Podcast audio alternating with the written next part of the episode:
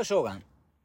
11月25日金曜日、奈良は雲一つありませんね。ものすごい晴れてます。あなたの地域はどうでしょうか？えー、朝はね、寒かったけどね、めちゃめちゃ冷え込んでましたけどね。うん、そしてまた、えー、12月、あ、天気予報で言ってましたよ。12月の1日からまた一気に本当にえー、冬モードになるみたいですから、本当はあの、気をつけてくださいというか、当たり前やねんけどね、冬は寒くて当たり前やねんけども、本格的な冬に入りそうですんで、12月1日、えー、マフラーやら、え暖房器具やら、きっちり用意したらどうでしょうか。えどうですか？ブラックフライデーやからん？今日買おうかな思ってる。そうですか？そうなんです。今日はブラックフライデーですよね。えー、もうアマゾンとかでも、えー、バーゲンやってますよ。ね、あちこち、そしていろんな店でやってますよ。ブラックフライフライデーと言いながら。ね。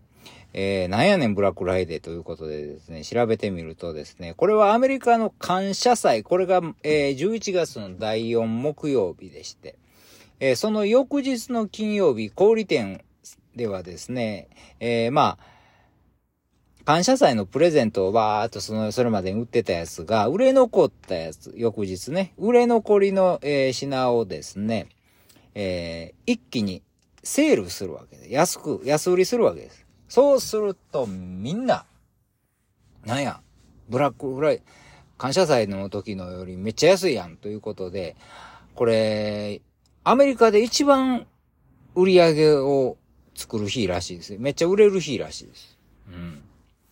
そうなんですよ。だからもう、まあこれを、これを、まあ年末商戦のスタートになるらしいんですけれども。ね。ブラックフライデー。でもどこ、どこがブラックやねんと思いますけれども。まあ日本では、日本ではね、あの日本語でブラック、黒、黒、黒字の金曜日いうことで、よう売れることで、そういうことなんですけど。でも日本で始まったんちゃいますよね。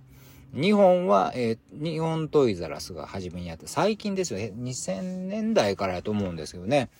えー、アメリカの、えー、この警察がですね、このブラックフライデー、まあ、の名付け親なんですよ。えー、なんで警察かと思いましたけども。えー、この日はですね、もう街中に人が溢れる、もう安売りでもバーゲンでみんなぱい人でですね、まあ、仕事が警察官としては増えますよね。忙しになりますね。もうその忙しいのがもう、まにもう暗黒の金曜日やな、というふうに誰か警察官が言うたんですよね。それを、まあ、暗黒の金曜日、黒いブラックフライデーとなったらしいですね。なるほど。何がブラックフライデーやねんやろうなと思ったらそういうことらしいです。警察官にとっては仕事、もうブラックな、もう真っ暗闇な感じなんでしょうね。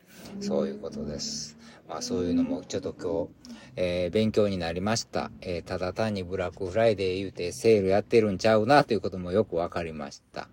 まあこれを、まあ今日は一生懸命皆さん売っていただいて、買っていただいて、えー、日本は景気良くなるかなと思ったりしたブラックフライデー。まだ間に合うよ。アマゾン。